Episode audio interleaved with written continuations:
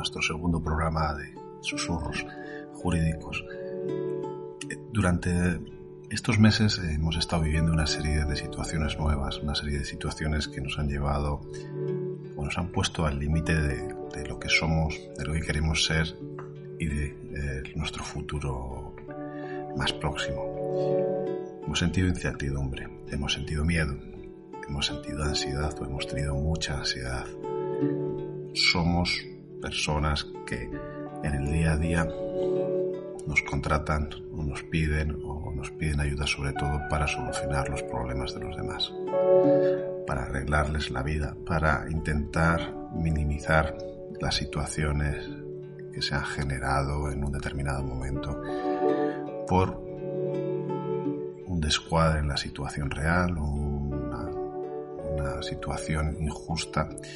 Y ahí estamos nosotros los abogados y las abogadas día a día cuando entramos en, en, estos momentos, en estas situaciones, tenemos que estar perfectamente eh, cualificados, pero también tenemos que estar en forma mentalmente y físicamente. Es duro, el, el coronavirus, la pandemia, el encierro ha sido duro para todos. Nosotros hemos sentido desde un primer momento lo que decía antes, incertidumbre, miedo, y entonces eh, lo hemos tratado como, como, en cuatro o tres fases. ¿no? La primera, la del miedo, la de encerrarnos, la de no saber eh, qué ocurría, escondernos en nuestra cueva, en nuestra casa. Muchos de vosotros habéis tenido que compaginar ese tiempo con los niños, con vuestros mm, parejas, con vuestros matrimonios. Otros muchos hemos estado solos todo eso, esa adaptación nos ha supuesto un esfuerzo mental impresionante. Pero es que al mismo tiempo, la mayoría de nosotros somos autónomos y hemos tenido que seguir trabajando, hemos tenido que seguir pensando en qué o cómo íbamos a vivir en unos meses. Eso tiene un desgaste emocional muy superior. Y al mismo tiempo, y es la tercera fase que yo creo que viene ahora, que es la incertidumbre de qué va a pasar. ¿Cómo vamos a celebrar las vistas? ¿Qué nos van a exigir nuestros clientes como asuntos nuevos? ¿Cómo vamos a ir al juzgado? ¿Cómo vamos a tener ingresos? A lo largo de la, de la charla de hoy, o de las conversaciones de hoy, vamos a hablar un poquito de lo que hablamos siempre de nichos de mercado, de más que nichos de mercado es qué problemas y qué problemas vamos a tener que afrontar a partir de ahora. Vamos a hablar de nuestra función social, de cómo nuestros clientes nos han tratado o nos tratan, cómo nos consideran algo más que abogados en muchos casos. Y luego un poquito vamos a hablar de nuestros miedos, de lo que hacia dónde vamos y lo que sentimos. Eso es lo que nos lleva a la charla de hoy y simplemente ya voy a ir dando paso a Inma, dar la bienvenida a Mar, a JR Antonio, a Eugenia y a Yolanda. Y poquito a poco vamos a, vamos a ir introduciéndonos. Agradeceros muchísimo la acogida que hemos tenido en, el primer programa. Ha sido espectacular con más de 3.000 personas a través de todas las redes de YouTube, de Twitter, de Evox, de Spotify. Hemos tenido más de 3.000 reproducciones entonces agradeceroslo y sobre todo pues que sigáis contando con nosotros, que habrá programas que nos cuesten más sacar adelante y otros menos, pero que aquí estamos y que intentaremos eh, acompañaros por la noche, por el día, cuando queráis, todo lo que podamos a partir de. Sin más, sin más, te voy a dar paso para que puedas eh, y hacer la pequeña introducción sobre lo que vamos a hablar o nos expliques un poquito y luego ya le daremos paso a JR, con tranquilidad que ya está pidiendo posición para hablar. Vale, muchísimas gracias. Gracias, Willy. Pues creo que voy a empezar por unirme a tu agradecimiento a, la acogida que tuvo el primer programa y reconocer que quizás dé un poco de vértigo.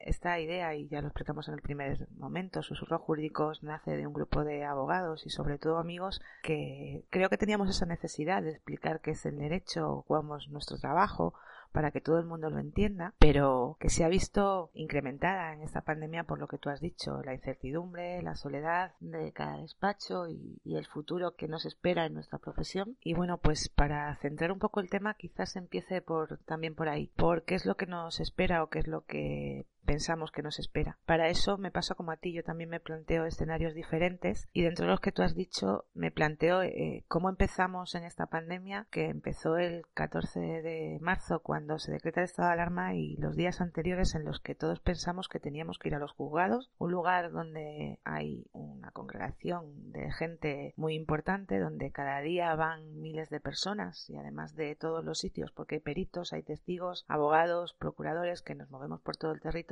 con las cifras que había y los datos que había en ese momento parecía que los juzgados podían ser un lugar de contagio masivo muy peligroso y lo primero que pedimos fue que se suspendieran los plazos procesales a efectos y la actividad jurisdiccional a efectos de proteger precisamente los derechos de todos y que no se produjera indefensión. En eso estuvimos todos de acuerdo, así sucede y en el Real Decreto 364 2020 de 14 de marzo se reconoce y se recoge eh, la suspensión de los plazos procesales y los administrativos. Si bien estábamos todos de acuerdo, como digo, en, en esta situación, lo cierto es que en el segundo escenario ha sido todo un poco convulso y quizás caótico. Lo que no tenía sentido para nosotros una vez que, que se han suspendido los plazos procesales es que inmediatamente no se tomaran medidas para reactivar de forma segura para todos la, actividad judicial. Es cierto que se mantuvieron unos procedimientos que se consideraron esenciales, hablamos de procedimientos de violencia de género, de aquellos que tuvieran o que debieran establecerse medidas cautelares, de causas con preso o de aquellos procesos laborales que afectaran a derechos fundamentales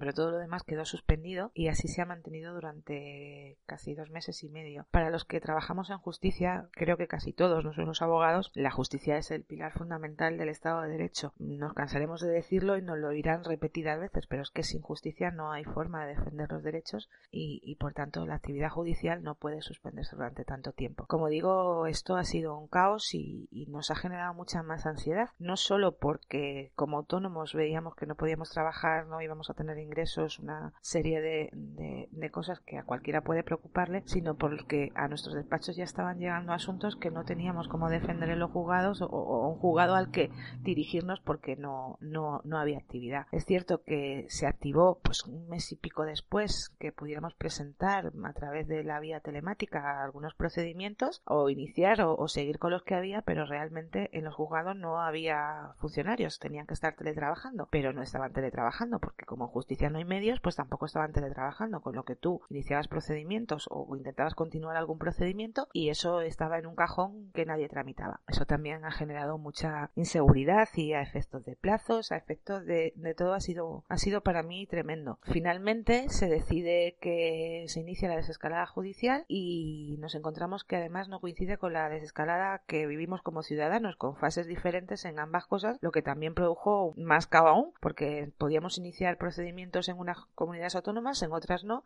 pero claro, si yo tenía que llamar a un testigo, por ejemplo, de Madrid, en Cáceres, que estábamos en una fase diferente, pues nos podíamos encontrar que ese testigo no pudiera venir.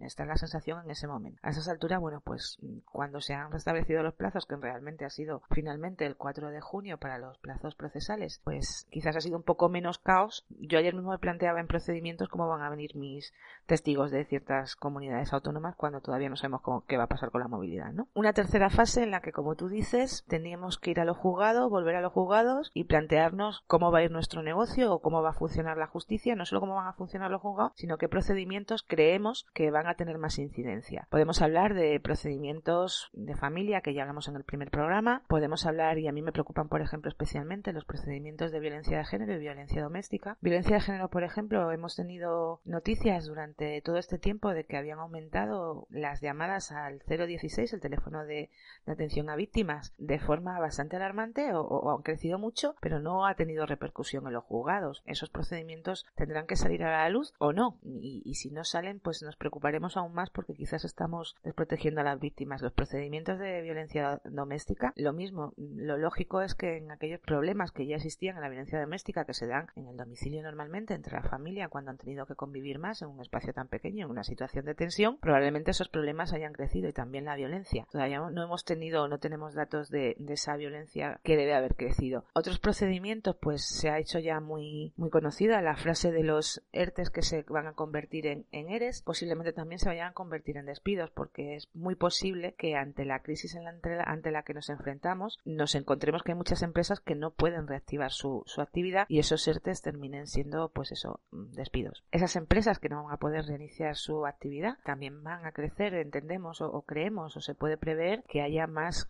concursos de acreedores y que en el ámbito mercantil pues también tengamos más actividad. Nos encontramos además en este caso que ya se ha anunciado una modificación de la ley concursal para septiembre. Yo volveré a insistir mil veces. No sé si el momento en que todos los juzgados están colapsados y que más problemas hay es el mejor momento para una reforma legislativa. Es otro debate. También podemos hablar de procedimientos de multas, responsabilidad patrimonial, que creemos que también van a crecer. Pero bueno, creo que son tantos y tanto lo que tenemos que hablar que, le voy a ceder la palabra a José Ramón porque estoy segura que a lo largo del debate va a surgir mm, todos esos procedimientos que se nos ocurren o que ya estamos viendo que, están surgiendo y de ahí se van a derivar todos los sentimientos, todo lo que hemos vivido y todo lo demás que tú has planteado. Ciertamente el COVID, la pandemia, ha generado por un lado una paralización más fatal ya con todo el retraso que veníamos sufriendo en el ámbito de la justicia, que ya teníamos antes de la pandemia, pues estar dos meses y medio parado, pues ha implicado pues que ese retraso aumente exponencialmente. Pero es que además, como ha señalado Inma, eh, nos vamos a tener que enfrentar a toda una serie de procedimientos y una serie de procedimientos en muchos ámbitos. Un ámbito civil, en esos procesos de familia, eh, esas modificaciones, divorcios, como consecuencia de esa, esos enfrentamientos que sin duda ha habido durante el encierro, el confinamiento, esas modificaciones de medidas como consecuencia de que hay mucha gente que va a perder su empleo o que ha entrado en un expediente de regulación temporal de empleo o que después entrará en un expediente de regulación de empleo definitivo y también en el ámbito en el ámbito penal no olvidemos que ha habido en montones y montones y montones de denuncias de, de policías pues, a ciudadanos que han cometido delitos, delitos de resistencia grave a la autoridad, de desobediencia grave, de atentado a la autoridad. Pues yo personalmente llevo varios asuntos de, de este estilo. Igualmente en el ámbito contencioso administrativo se va a repuntar mucho esa jurisdicción con eh, los recursos a todas esas multas que ha habido miles y miles y miles y miles de multas por transgredir lo que es el estado de alarma, el Real Decreto, y que si se quedan en una mera infracción, pues genera un ámbito administrativo, una, una responsabilidad administrativa que por supuesto puede ser recurrido en la vía contenciosa administrativa. Y no olvidemos no olvidemos pues lo que ya está apuntando y son muchas también demandas de responsabilidad patrimonial de las administraciones por, por ejemplo muertes, contagios en hospitales, en residencias de ancianos, que desde luego ya pues, hay muchos familiares que están apuntando a esas demandas que van a entablar. Es decir, se nos avecina toda una serie de materia eh, para de resolver los tribunales materia que vamos a tener que enfrentarnos con el atasco anterior que ya teníamos y que probablemente dé lugar a que pues la justicia si no se invierte en ella porque faltan medios si no se invierte dinero en la justicia pues que eh, sea una justicia tardía eh, y esa justicia tardía pues deja mucho que desear deja mucho incluso de ser justicia. Sí Yolanda. Sí, al hilo de lo que estabais diciendo vosotros dos, Inma y, y JR y José Ramón, eh, a todo eso se suma lo que, lo que comentamos todos los compañeros, que ni siquiera por plazas judiciales se saben los trámites a seguir eh, procesalmente. Hasta ahora todos teníamos una cierta seguridad jurídica porque la tramitación se venía siguiendo de forma más o menos homogénea en todos los sitios. Pero ahora, poco menos que tienes que preguntar exactamente cómo se hacen las cosas. Pues en unos sitios, empezando ya por el poder apuzacta, se hace de una forma, en otros sitios se hace de otra, en otras personaciones te las admiten de cualquier manera, sin presencia judicial. Muchas veces ni siquiera sabes cuándo se te convoca a juicio cómo se va a celebrar ese juicio, no sabes eh, lo que veníamos comentando, cómo se van a hacer las ratificaciones en los mutuos acuerdos, porque en cada sitio, en cada juzgado, ya ni siquiera en cada partido judicial, se hacen de la misma manera. Sumado todo esto es un, cúmulo total de despropósitos. Y luego, incidiendo en el tema de la falta de medios, a eso se viene a sumar que tú dices, bien, tengo un juicio telemático mañana, pues a las 10 de la mañana, perfecto, pero es que mm, te llaman, estás, se enlaza con otra persona que está en otro lugar, con lo cual se conecta la videoconferencia con otro sitio, eh, al final se cae la línea, tienes que volver a conectar. Así es que es imposible seguir el hilo de un juicio. Mm, es imposible. Cuando llegas a hacer las conclusiones es que ya ni sabes qué es lo que ha pasado durante, toda la, durante todo el tiempo que se ha mantenido abierta esa vista. Yo eh, creo que enlazando con el tema de la seguridad jurídica y de cómo puede afectar todo esto, sinceramente no tengo respuesta, no tengo respuesta, porque es, es, un, es un mar tan, tan con tanto oleaje que, que no sé ni yo misma cómo responder a muchas de las preguntas que me hacen tanto compañeros como clientes en un momento determinado. Enlazando primero con lo que han dicho Ima y JR, es cierto que va a haber un incremento en una serie de procedimientos. Yo, yo me puedo, puedo hablar un poco más suelta de lo que es penal y familia, porque son mis dos ámbitos.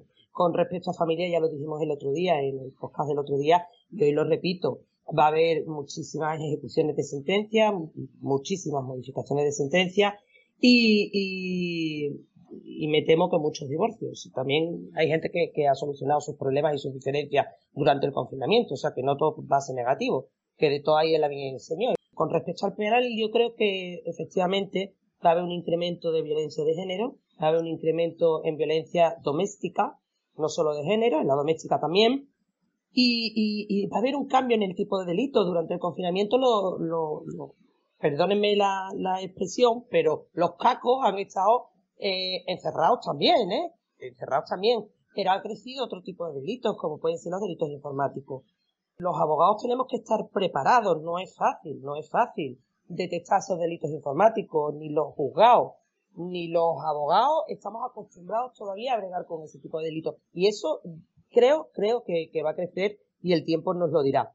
Y luego, bueno, con respecto a lo que ha dicho Yolanda, totalmente de acuerdo. La situación de inseguridad jurídica que estamos viviendo es grande. Yo me temo que de lo, de lo que se está haciendo en estas últimas fases de la desescalada, va a haber mucha nulidad. Va a haber mucha nulidad porque se están haciendo cosas en los procedimientos que no se pueden hacer. Yo creo que aquí la labor de los abogados es, mm, fundamental. Nosotros estamos precisamente para garantizar que los derechos de nuestros clientes se cumplan hay cosas que, evidentemente, en un estado de, alarma no se pueden llevar a cabo, pero mire usted, si no la puede llevar a cabo, no las lleve. Pero a mí no me diga usted que yo me quedo en la puerta para que mi cliente ratifique un convenio en familia cuando yo he realizado con mi cliente ese convenio. No porque yo quiera ir y perder la mañana para firmar, es que yo tengo que estar con mi cliente y garantizarle a mi cliente que lo que está firmando es lo mismo que yo le he hecho y le he enseñado en el despacho.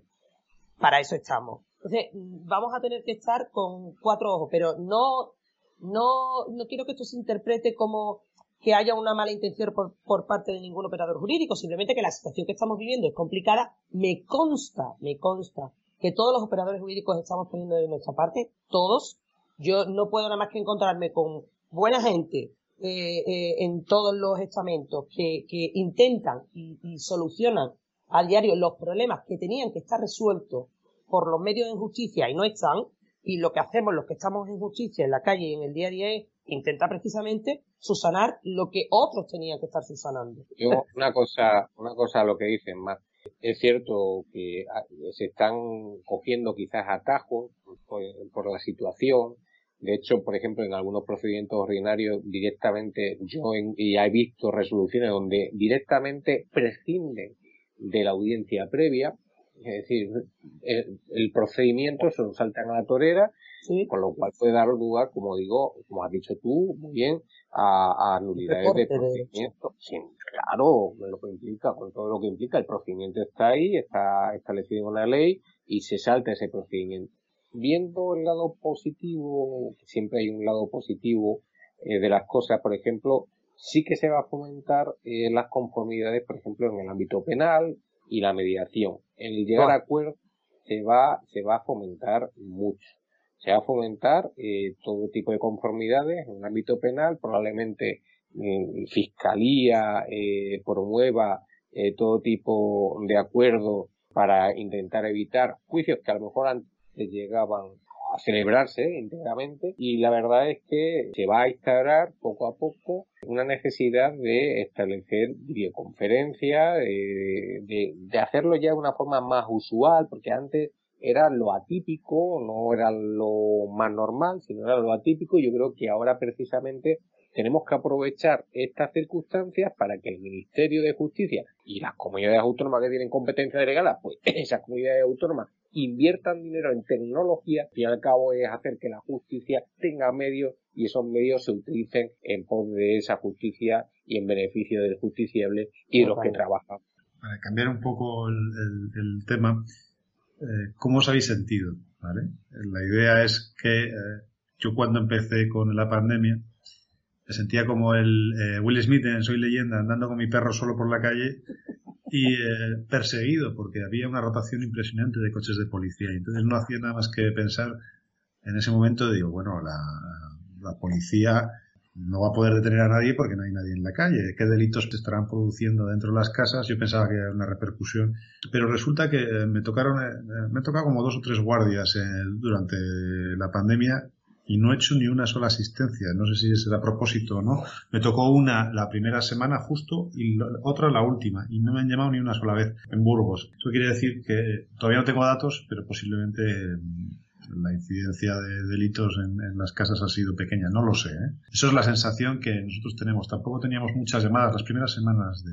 Pero bueno, Burgos también es una ciudad que igual es más tranquila por determinadas cosas. Eso depende, sí, verdad. Claro, no, no podemos... Yo, por las circunstancias, de, sí que he salido mucho, he tenido que asistir a, a varios sitios y es verdad que está claro que al principio debía haber una orden general a nivel nacional de que se evitasen detenciones. Detenciones las imprescindibles. De hecho, primeros días, que como bien señalaba Willy, los primeros días no se detenía a nadie, a nadie absolutamente. Después las detenciones que, se sucedieron fueron las que he señalado antes. Eh, un montón de delitos de resistencia grave a la autoridad, de desobediencia o de atentado. ¿Por qué? Pues porque el sujeto iba por la calle cuando no podía ir por la calle, le paraba a la policía el municipal, la Guardia Civil o la Policía Nacional, le requería para que se fuera a su domicilio, identificarle y el sujeto pues se opone y además se enfrenta a la policía colisionando con ella y dando lugar a la comisión del, del, delito, eso sí, se le detenía, se le llevaba al centro de detención, pero inmediatamente se le ponía en libertad. Es decir, que desde luego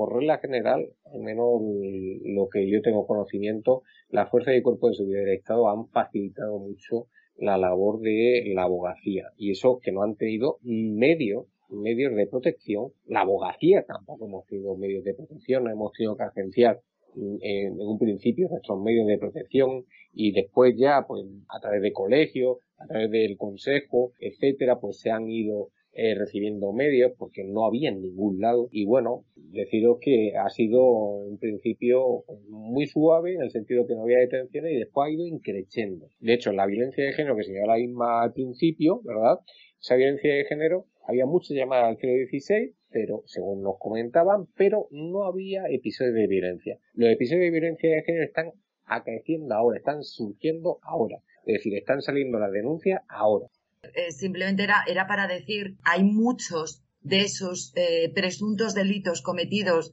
por desobediencia a la autoridad que no van a quedarse en nada más que en un archivo. Porque sí que es cierto que todos estábamos en un momento determinado nerviosos, las fuerzas y cuerpos de seguridad, por supuesto, los primeros. No quiero ni, ni excusarlos ni echar piedras absolutamente, al contrario, contra, contra nadie, pero sí es cierto que, que precisamente fueron momentos muy, muy, muy diferentes a lo que estamos acostumbrados a vivir para todo el mundo, para ellos y para nosotros. Y gente que se saltó en un momento determinado el confinamiento, bueno, pues es una infracción administrativa. No veo yo que sea un delito, salvo que efectivamente ya existiera pues algún tipo de, de agresión a la autoridad. Contrariamente a lo que comentaba Willy respecto de Burgos, Aquí sí es cierto que las, los 10, 15 primeros días prácticamente no hubo ningún tipo de asistencias, pero después hemos tenido días eh, terribles de asistencias por multitud de pequeñas cosas, no delitos grandes. Alguno ha habido grave, para nuestra desgracia, pero sí ha habido, pues yo creo que a partir del primer mes, desde los 15 días, ha empezado a haber ya pequeñas cosas, como delitos de desobediencia, violencia de género, violencia doméstica. Para partir del 15, del día 15 por ahí, ya ha empezado a haber otro tipo de, de delitos. Ha habido un poco de todo. Ha habido incautaciones de drogas, ha habido pequeños hurtos, ha habido, ha habido robos, ha habido un poquito de todo y somos una ciudad pequeña que yo al principio estaba encantada o asombrada precisamente lo que tú decías, Willy, de que no hubiera nada y sin embargo después quedé un poco espantada de que hubiera tanto, de que hubiera tanto.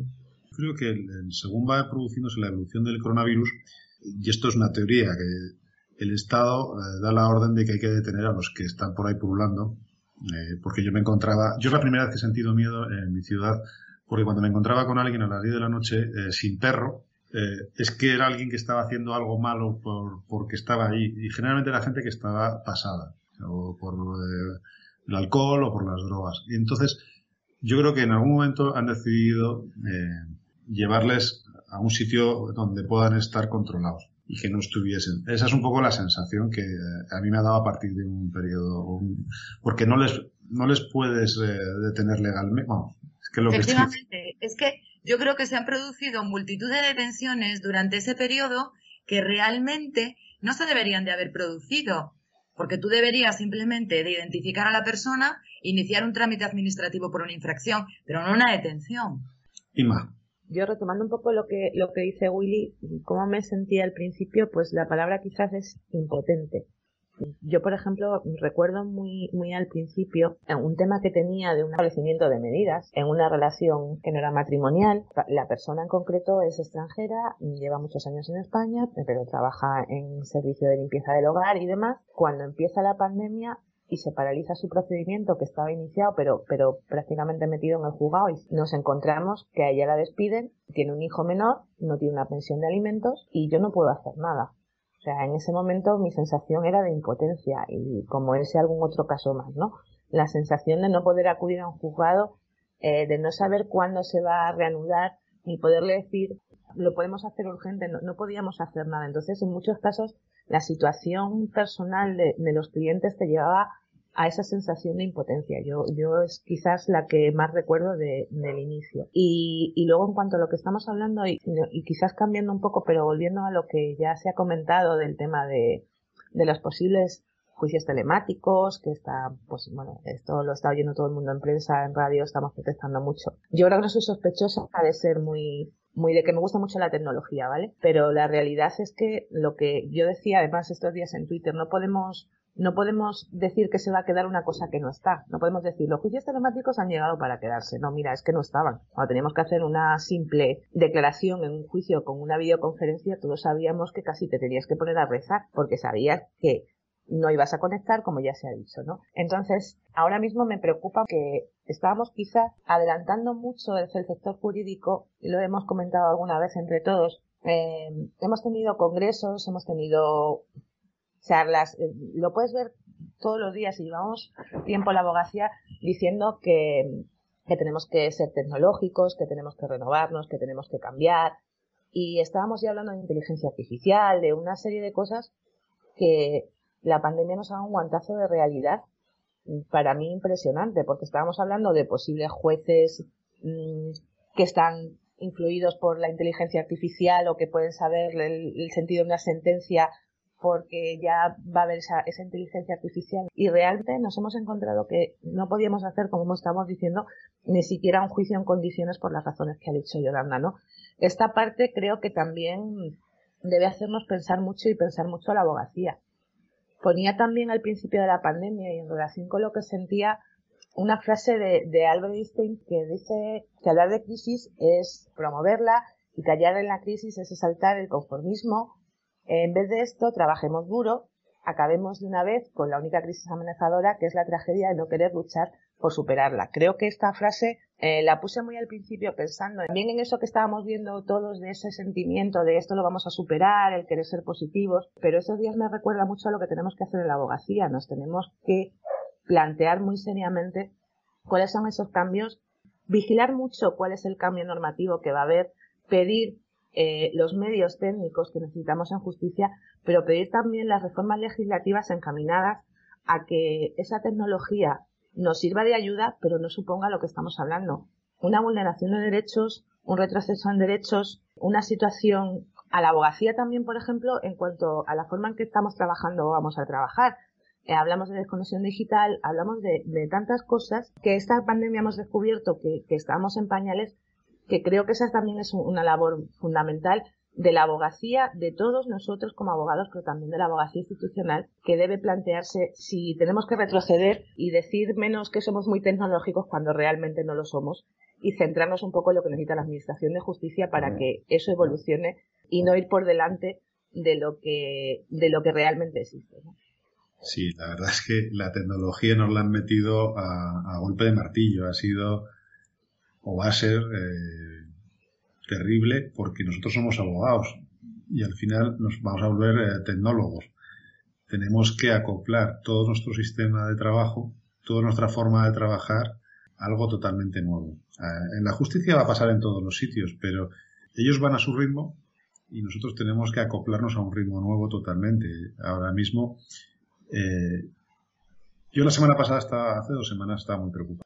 Me daba la sensación de que habíamos estado dos meses parados de que ahora venía junio, julio y agosto y íbamos a estar parados porque no se veía el fin del coronavirus y que estaban hablando de un rebrote en octubre. Eso supone siete meses parados y eh, no veía, no veía movimiento eh, nada más que de los abogados, pero nada, vamos, veía movimiento de determinadas eh, partes, pero no veía un, un liderazgo en, en, qué es lo que vamos a hacer ni qué es lo que vamos a hacer y era eh, una obsesión terrible, porque dices, bueno, es que tenemos un montón de problemas que están surgiendo legales, si el Estado de Derecho desaparece o deja de ser ágil, no hay justicia, y si no hay justicia, esto es la hecatombe, ¿no? Entonces, no sé a dónde vamos. Un día podemos hablar de tecnología, no sé cómo se va a gestionar si hay una, eh, un problema en octubre. Mm, la sensación que me da es que la justicia ha mirado para otro lado para gestionar todo Ahora estamos con unas mamparas, pero realmente, por ejemplo, en, Burgos, pues juicios telemáticos pocos. Yo tengo que ir a Guadalajara la semana que viene a una ejecución hipotecaria simplemente para oponerme, que van a ser 10 minutos. Eh, es un absurdo, es un absurdo. Y todas esas cosas, salvo que nos obliguen y les obliguen a tomar medidas de verdad, yo creo que, vamos a desaprovechar un momento bestial para poder eh, innovar y meter procedimientos y sobre todo reducir procedimientos absurdos. Yo soy de los que eh, simplificaría muchísimos procedimientos, desde la vía penal hasta en familia se puede hacer eh, maravillas. Pero cuando escucho al ministerio eh, tomar medidas, no escucho medidas que yo entienda que sean para reducir procedimientos. Y cuando veo el sistema que se están implantando, digo, ¿por qué no nos preguntaréis a veces a los abogados que es, importantísimo que, os digamos que se puede recortar? Es que quitaríamos un montonazo de trabajo a la gente. Pero esa es un poco la sensación que yo tengo. Y eso me genera una impotencia, una ansiedad y un eh, desazón, porque luego dices, ¿y ahora qué hacemos? Es que los concursos, Inma, ¿cómo vamos a hacer? Eh, yo me hice un máster en el año 2009-2010, estuve viernes, sábado cerrado con un grupo de 30 personas. Desde el 2009 ha cambiado más de 22 veces la ley. Ahora hay una nueva reforma. Si es que da igual. Es decir, si lo que tienen que hacer es implementar verdaderamente programas que funcionen, sistemas de comunicación que funcionen, pues no tiene ningún sentido que el sistema de comunicación sea el que es y que un juez tenga... Es que si hablamos de derecho concursal me, me enfado todavía más. Y sobre todo la capacidad de reacción. Mira, yo he presentado una denuncia en, Málaga hace un mes por un tema bastante serio. Estoy viendo, me, indigna, estoy viendo que van a, la Policía Nacional va a buscar eh, a fiestas de donde hay seis personas reunidas, pero esto es un tema de una denuncia de una estafa importante, donde tenemos a la persona localizada. Pues en un juzgado se inhibe, lo manda al otro, al otro, al otro, y el día que le vayan a buscar al señor, que sabemos dónde está, esto no sé si lo puedo contar, pero estoy contando. Me da igual, eh, al final lo importante no se gestiona y lo fácil se gestiona muy rápido. Es la sensación. Las detenciones fáciles las hacemos, pero los medios reales para, para, en, España es muy fácil gestionar un delito sencillo, pero en el momento que se complica un poco, no hay medios. Y eh, es muy fácil de introducir sistemas de, de gestión para eso. Mar, yo, yo, voy a, yo voy a ser muy concreta porque precisamente yo mencionado hoy, es que alguien ha dicho el tema, ah, creo que ha sido tú, Willy, el tema de las mamparas en sala.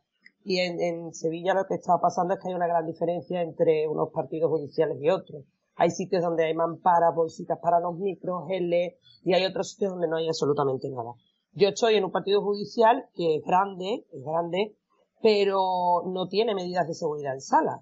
Sí que es cierto que tenemos unas salas amplias y que se, estamos celebrando con una cierta seguridad. Yo esta mañana precisamente he celebrado mi primer juicio no telemático, no se ha celebrado, hemos llegado a un acuerdo, ha costado, pero nos hemos tenido que sentar en sala. Entonces, yo quería contar la anécdota, que además la he contado en Twitter, porque es que me ha llamado mucho la atención que todos los medios que nosotros pongamos, todos los, todos los adelantos informáticos, todo lo que queramos inventar, al final resulta que hay una parte de nuestra gestión que es completamente humana y personal. Yo he llegado, lo cuento a título de, despedida mía en el programa de hoy, en el podcast de hoy. Yo he llegado y se han guardado todas las medidas de seguridad. He llegado con mi mascarilla, con mi guante, con mi gel. He entrado la, bueno, su señoría súper preocupada que incluso el compañero ni me tocara intentando llegar al acuerdo, o sea que ni se acercara a mí, no, por favor, no se acerca a la letrada. Quiero deciros, la jueza en todo momento ha estado preocupada de que se guardaran en, sala las medidas de seguridad y se han guardado. Bueno, pues ¿sabéis lo que ha pasado? Cuando he salido de sala, que ha salido súper bien, el acuerdo muy favorable a mi clienta, y cuando hemos salido de sala, eh, se ha quitado la mascarilla y se me ha enganchado el cuello, me ha abrazado dos veces y se me ha puesto a llorar en el hombro. Y digo, bueno, va, todas las medidas de seguridad, todos los juicios telemáticos, eso habría pasado exactamente igual en mi despacho que en sala, ¿eh? Entonces, hay una parte nuestra, que es lo que yo quería resaltar aquí como anécdota, hay una parte nuestra que sigue siendo la humana y esa va a ser muy complicada de salvar. Esa confianza que tiene en ti el cliente, eh, la cercanía nuestra al cliente, no hay medio telemático que lo, que lo supla. Y, eso es lo que el cliente busca en nosotros. Era contaros la anécdota y, nada más. Durante el estado de alarma he estado preocupada, pero yo creo que estoy más preocupada ahora por el tema que os he dicho antes del recorte de, de recorte de derecho que puede suponer esta situación. Nos ha pasado que yo, yo tengo el despacho con la distancia medida y una línea en el suelo donde están las sillas donde se sientan los clientes y da dos metros y algo a donde yo estoy sentada. Pues prácticamente todo el mundo cuando llega, o sea, lo primero que hace es arrimarse la silla lo más posible a mí. Que dices, mm, vale, sí, bien. Digo, pero pero mire, digo, es que para eso está la línea, por su seguridad y por la mía, por la de las dos, porque es que si no es imposible. Entonces, es lo que dices, Mar, efectivamente, nosotros trabajamos muchas de nuestras, de nuestros asuntos en el despacho, eh, son sentimientos al final. Ya no hablo del derecho de familia, que por supuestísimo que sí, eh, de, de temas más, más personales, pero es que incluso una acción reivindicatoria para ese señor es eh, en ese momento su preocupación vital. Entonces, pues por supuesto que, que al final te transmiten pues un poco todo, todo eso, todo lo que sienten, todo lo que sus pesares, eh, las alegrías, etcétera, etcétera. Sí, por eso lo hemos dicho muchas veces. Yo hay semanas que, que, vamos, que quisiera hacerme, pues, eh, como decía Inma, sexadora de pollos, ¿eh? Para evitar todo trato con, cualquier ser humano prácticamente. Y sin embargo hay otras semanas que dices, hago lo mejor que se puede hacer en este mundo. Esas son cosas que nos, que nos pasan a todos, que lo, que lo hemos hablado muchísimas veces. Y son sensaciones humanas completamente, que no, que no dependen absolutamente de nada. A veces que conectas con un cliente, otras veces no conectas exactamente igual. No obstante, siempre se hace el trabajo lo mejor que se puede. Pero sí que es cierto que, durante todo este tiempo de confinamiento todos hemos vivido unas sensaciones tan claustrofóbicas, tan, tan, tan diferentes a lo que conocíamos de antes, que yo creo que ahora, no sé lo que os pasará a vosotros en el despacho, es como que la gente cuando viene quiere eh, aparte de, su problema jurídico en un momento determinado, contar un poco todo lo que, lo que, lo que le ha pasado, por lo que, por lo que ha pasado a, nivel personal, sus sensaciones, sus emociones durante, durante este tiempo. Y, sinceramente, yo, bueno, pues eh, como tal lo tenemos que tomar como tal lo tenemos que tomar, porque yo incluso muchas veces respondo también con lo que a mí, a título personal, pues me ha tocado vivir durante el confinamiento. Yo, pues no sé, son, lo considero que es parte de, de lo que hemos vivido todos y que yo creo que nunca lo vamos a olvidar. Quiero decir, esto, esto, lo de ha llegado para quedarse es tal cual. O sea, ha llegado para quedarse una sensación rara de todo lo que, de todo lo que hemos pasado, como vivir en una distopía durante todo este tiempo, cosas irreales, lo que tú decías, Guillermo, de salir a la calle y ver otra persona que en condiciones normales no te supondría ningún problema y de repente sentirte como atemorizado. Pues a mí era al contrario, salía a la calle y veía a otra persona y era como que me daban ganas de saludarlo. Y de hecho lo saludaba y se me quedaba la gente mirando diciendo, salió la loca a pasear y sin perro, ¿sabes? porque necesitaba como la sensación de que alguien me respondiera ese saludo. Buenos días, iba por la calle y decía buenos días a los que me cruzaba, que eran cuatro, cuando iba a trabajar. Entonces, bueno, pues es, es que no sé, son, es, sin más, es que no me lo planteo, lo que es, pues, pues así es. Yo, yo creo que el, lado humano, eh, yo cuando empecé, a mí me sorprendía que en el despacho me llegaba la gente. Yo pensaba que los abogados no, no éramos fríos y calculadores y de repente eh, un paquete de pañuelos. Y, de verdad que me hice un experto y en todo lo que era escuchar y, tratar a la gente, pero me, pareció curioso luego que, hablando con los demás abogados, siempre decíamos que teníamos que tener tres minutos, ¿no? La de abogado, la de psicólogo y había un amigo mío que decía la de payaso, porque hay veces que hay clientes que te exigen hacer cosas que no estás de acuerdo y, y eso tendría que ser un extra si, no, si nos llegan a obligar a hacerlo, ¿no? Pero sí, eh, la psicología, el, y además yo creo que es lo que más nos reconforta, el, poder sentir que hemos hecho algo por ellos, el abrazo, ese mar, eh, es muy complicado rechazarlo, porque son muchos años igual tratando de esa familia o esa, a esa mujer y de repente que te llegue ese momento, pues, pues no lo vas a quitar. Pero bueno, eh, te, vas tú, Ima. Ah, voy yo. Bueno, yo, eh, por zanjar un poco sobre lo que estoy diciendo de los abrazos, yo me pasé una temporada que decía que si la gente se pensaba que era un osito amoroso, o sea, la sensación durante una época era que todos los clientes se me abrazaban y decía, a ver, y, esa sensación que tú dices, Guillermo, de que uno da una imagen de frío y no, pues no parece ser. Sobre eso y terminando un poco dos cosas. La primera como reflexión que ya he indicado un poco antes en cuanto a como abogacía que somos, mm, hay una mesa en la que hemos estado participando Yolanda, José Ramón, Mar y yo en, Barcelona, eh, que eran propuestas para justicia. María Eugenia la conoce bien mejor que ninguno de nosotros. En esa mesa hubo una cosa que, me gustó mucho. Nos decíamos que de hecho está recogida en las 15 propuestas por justicia, que se llama así esas mesas de trabajo. Realmente lo que decíamos es que los abogados somos un poco el sensor de lo que está pasando en la sociedad. A nuestros despachos llegan pues todo esto que estamos diciendo, problemas y sensaciones y como sensores de la sociedad debemos ser el engranaje, decíamos en la mesa, con la administración, con los poderes públicos para trasladar esos problemas y que se le dé una respuesta legal que sea acorde a lo que está pasando y que realmente sea efectiva. Y luego sobre lo que estáis diciendo de cómo nos comportamos como abogados, no recuerdo ninguna película y hablando de cine como nos gusta siempre en estos programas, no recuerdo ninguna película que, de pandemia, bueno sí, pandemia y, películas parecidas, pero en las que hay abogados.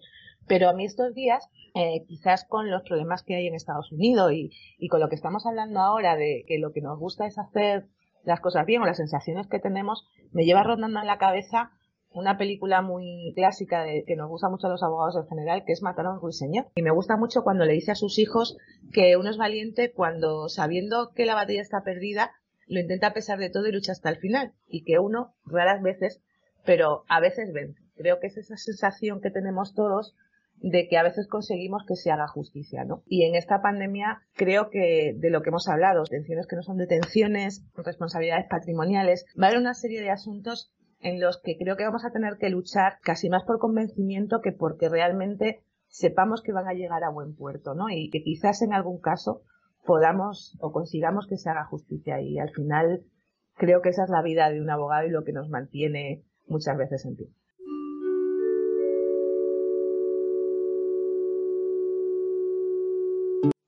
Bueno, pues daros las gracias a todos por haber participado en la tertulia de hoy.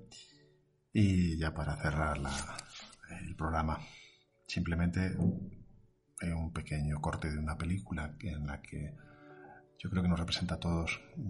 estuvo hace unos meses eh, o hace unas semanas eh, rulando por eh, las redes sociales. Es un trocito de la película de Filadelfia.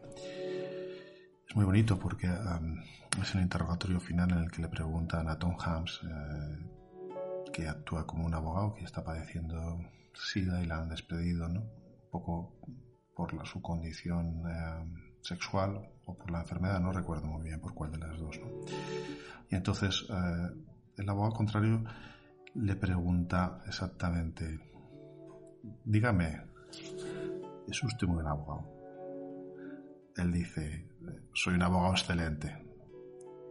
El abogado le vuelve a preguntar, ¿qué le hace ser un abogado excelente? Y Andrew Tom Hans contesta, me encanta el derecho, conozco el derecho, y el, abogado le vuelve a preguntar, ¿qué es lo que le gusta? Y él dice, muchas cosas. ¿Qué es lo que más me gusta? El que de cuando en cuando, no muy a menudo, pero alguna vez, uno puede participar en el hecho de hacer justicia. Y realmente, cuando ocurre eso es emocionante